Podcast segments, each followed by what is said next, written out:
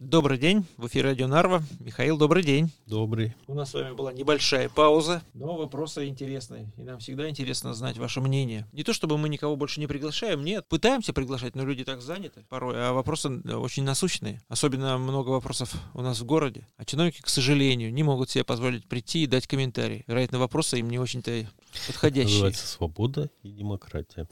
Значит, ты свободен и можешь говорить что угодно, а твой начальник тоже свободен и может делать что угодно. И если ты скажешь то, что ему покажется не входящим в рамки его представления о демократии, то ты после этого станешь вообще свободным. Ты без работы останешься и будешь с утра до вечера вот эти речи произносить.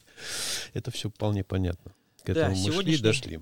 Сегодняшний вопрос касается директивы Европейского Союза о повышении энергоэффективности зданий, куда входит обязательное, уже говорится об обязательном, обязательной реновации, выделяются даже сроки, 10 лет, не говорится там штрафы будут или еще что-то такое, говорится то, что это нужно сделать в обязательном порядке. У нас в городе Нарва 400 многоквартирных домов. Из них где-то 26, по крайней мере, сделали э, действующие энергопаспорта э, специальные, да. Ну и то они э, на самом деле полностью не реновированы. Естественно, все столкнулись с тем, что же делать. Делать нужно, не нужно. Кредекс выделяет на Эдовирума 50% безвозмездных денег. Но у нас товарищество бедные, люди не могут себе позволить даже вторые 50% кредитов. Эм. Как вы вообще смотрите к обязательному, как говорится, э, энергоэффективной программе? Э, вот у этой темы у нее есть про и контра, ага. за и против.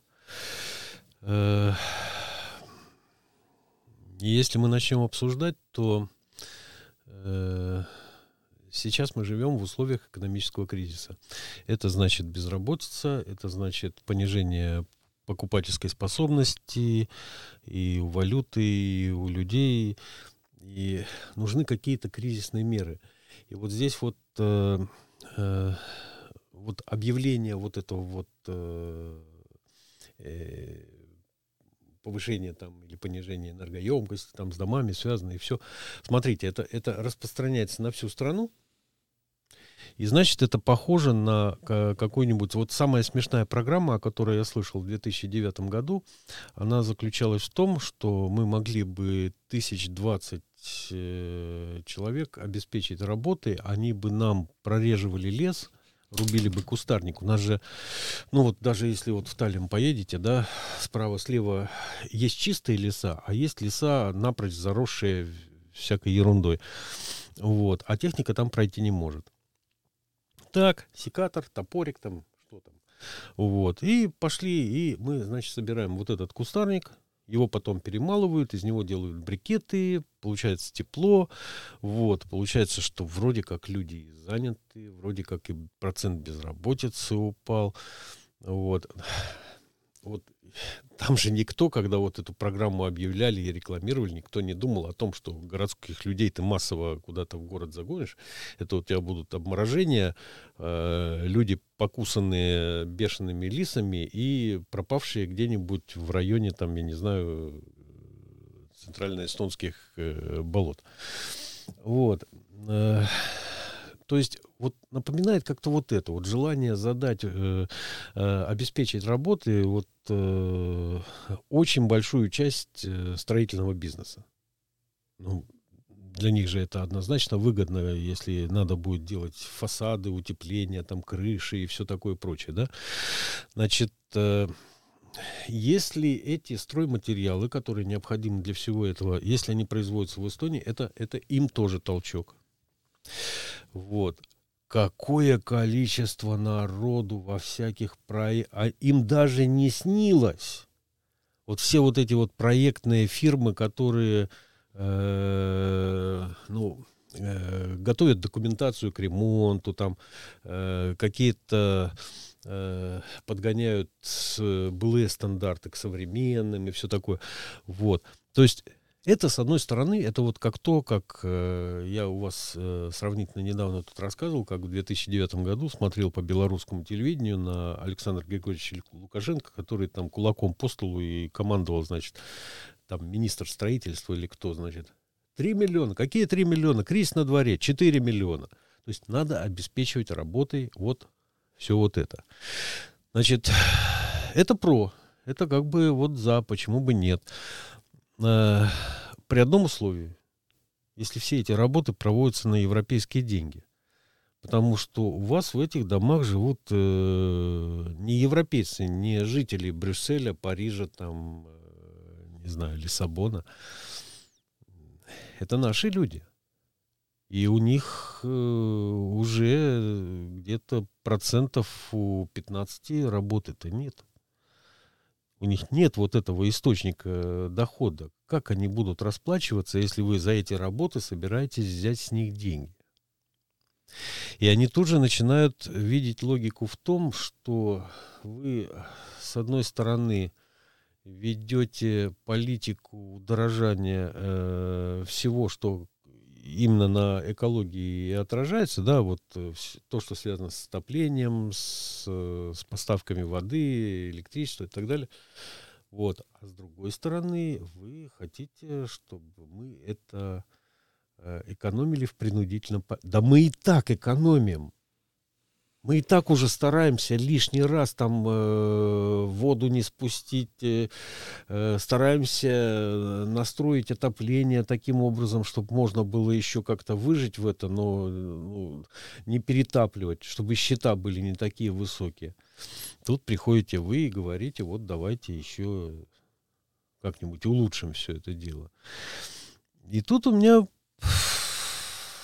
возникает аналогия с коронавирусом когда проходит несколько лет, и ты вдруг узнаешь, что, оказывается, Урсула, Урсула фон дер Ляйен, она очень достойная правнучка своего прадеда, который у нас здесь в Нарве был фабрикантом и капиталистом.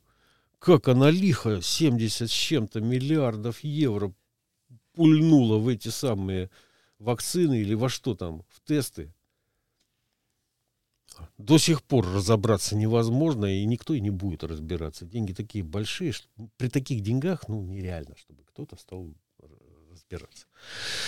Вот, и мне как-то вот это очень напоминает вот все, что проходит вот по такой схеме. Кто-то очень крупно зарабатывает на всем на этом, расплачиваться, вот эту расплату мы разделим на сотни миллионов человек солидарно, и как бы и незаметно будет.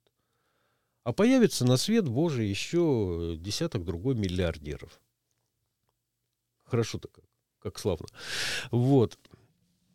Плюс еще одно. Значит, в той э, ситуации, когда э, государственный организм парализован, э, он живет, пока есть подпитка пока есть чем, чем его кормить. И ему надо двигаться, ему надо шевелиться. То есть у него должна быть промышленность, у него, должна быть занятость, у него должно быть сельское хозяйство. Он должен как-то себя обеспечивать всем необходимым. И вдруг все это кончается. Вот как у нас в Эстонии. И вот он лежит такой парализованный. Вот. Ну, медсестра там раз в неделю и там щетину сбреет, там э, э, массажик каждый день делают. Вот, вот это вот, вся эта программа, вот в нынешней экономической ситуации, вот в нынешней ситуации занятости, лично мне она напоминает, вот как массаж делают с парализованному, лежащему годами его вот этой вот койке. Потому что мы не понимаем смысла того, что происходит. Просто не понимаем. Для меня самый вопрос, э, самый очевидный. Вы сделали все для того, чтобы э, источники даже не дешевых, а товаров, сделанных приемлемой цене, то есть энергоносители, чтобы они подор... э, вздорожали там, в 3-4 раза. Ну вот газ в 4 раза. Вы все это сделали. Вы совершенно идиотские меры какие-то принимаете, там потолочные цены на нефть, после чего нефть уходит в третьи страны, там она меняет э, своего владельца и уже без всякой потолочной цены к вам возвращается с серьезной накруткой.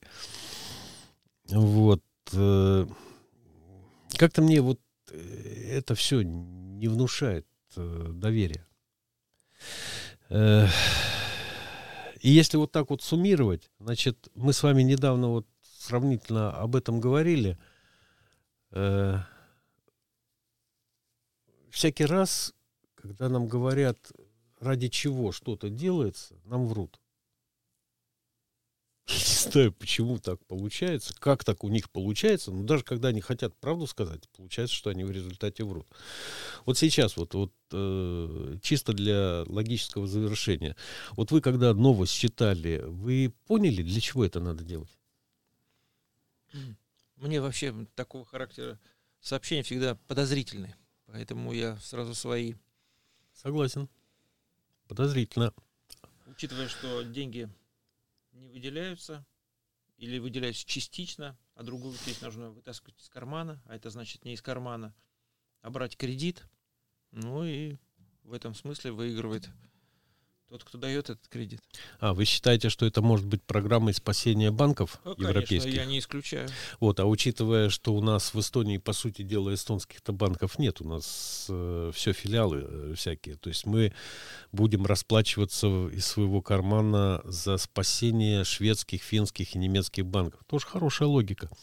Вот. Э, и э, тем не менее, вот эта вот цель сделать дома чтобы не было утечек тепла и все такое. А вы для чего это делаете?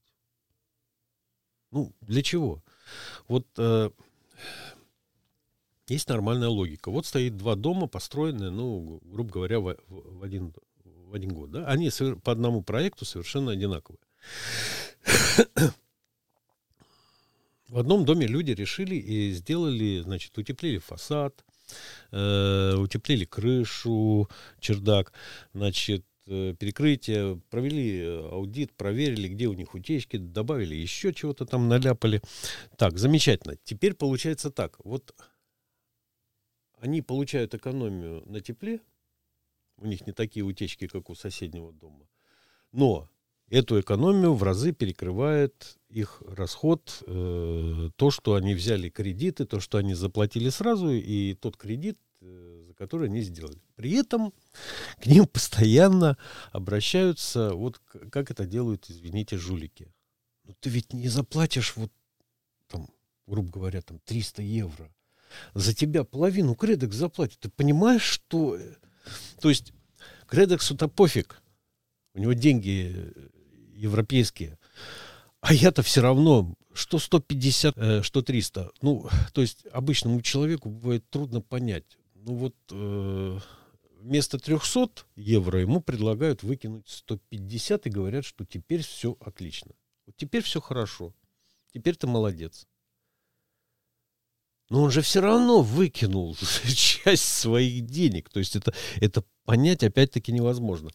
То есть получается так, смотрите, вот мы, Нарва, нас э, считают такой эстонской Сибирью. Угу. И я в свое время смотрел, что у нас действительно годовая э, разница температур с Сарема, с островами, да, там разница бывает, э, доходит до двух градусов. Это очень много, уверяю вас, это очень много, если брать среднюю погоду. Вот. Э, у нас вроде как холодно. И нам надо делать э, вот эту вот теплоизоляцию и все прочее. Но у нас тут рядом электростанции, и, и мы получаем тепло, в общем-то, до сих пор еще цена самая низкая по, по Эстонии. Вот. А у них там тепло, зато тепло дорогое. То есть каждый раз схему надо просчитывать, учитывая, сколько у вас э, вот эта вот стоимость тепла среднегодовая, какая у вас температура, сколько вы вообще потребляете тепла. То есть э, эта Эстония на карте кажется маленькой, а у нас здесь есть и, и свой Сингапур, и своя Сибирь. И показатели очень разные.